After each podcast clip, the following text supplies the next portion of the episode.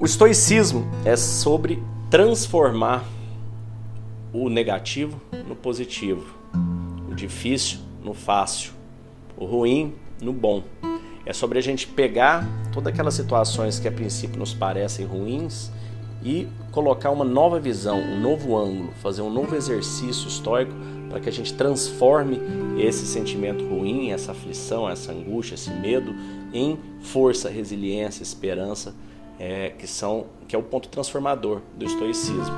Então eu quero ler para vocês aqui uma história que ilustra bem como que a gente faz para encontrar esse ponto, encontrar o ponto de alavanca para a gente poder utilizar a força histórica nessa transformação. Em seu belo livro de memórias de Peter Barton, um livro chamado Not Fade Away, A Short Life Well Lived, né, uma pequena vida que vale a pena viver, ele leva os leitores ao longo de uma busca por significado quando ele é forçado a enfrentar a sua mortalidade. Lutando por uma razão para persistir em meio a um diagnóstico terminal, sua esposa Laura ordena a Peter: encontre um ponto. Então, onde eu deveria encontrar algo assim para me sentir bem? Algum reino onde eu ainda pudesse me sentir forte e esperançoso? diz Peter. A resposta agora parece óbvia, mas para mim era um lugar muito difícil de aceitar. Esse reino era minha mente. A mente era algo que eu ainda podia controlar. Fazer isto seria uma espécie de vitória que eu não estava acostumado a valorizar. Uma vitória totalmente interior e privada, mas uma conquista legítima, no entanto. Resolvi controlar meus próprios desconfortos, superá-los. Se eu possivelmente poderia, iria fazê-lo. Ao fazer isto, vim a entender a verdade profunda de que, embora minha dor possa ser inevitável, o sofrimento é em grande parte opcional. A dor pode torná-lo completamente miserável, ou a dor pode ser apenas dor. O truque, eu percebi, é confiná-lo ao corpo e não deixar infectar a mente. Essa separação entre dor e sofrimento não é apenas uma ideia estoica, mas essa ideia de encontrar um ponto é um exercício que todos precisamos praticar faz parte do amor fati.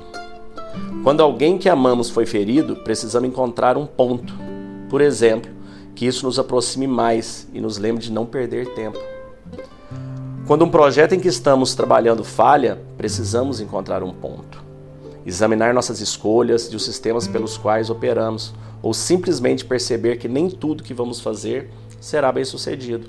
E está tudo bem, faz parte. Quando estamos presos no trânsito, precisamos encontrar um ponto, que seja uma chance de ouvir um podcast ou fazer um telefonema. Quando nos sentimos exaustos e esgotados, encontre um ponto. Seu corpo está a lhe dizer algo, ou lembre-se por que ou por quem você está fazendo aquele sacrifício. Esses pontos desfazem magicamente o que estamos sentindo? É lógico que não.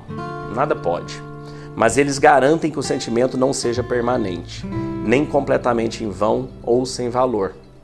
Essa é a distinção crucial entre dor e sofrimento. O sofrimento é desnecessário, a dor pode destruir. Olha que texto bonito, né? Esse é um texto do Ryan Holiday, é, aludindo a esse livro.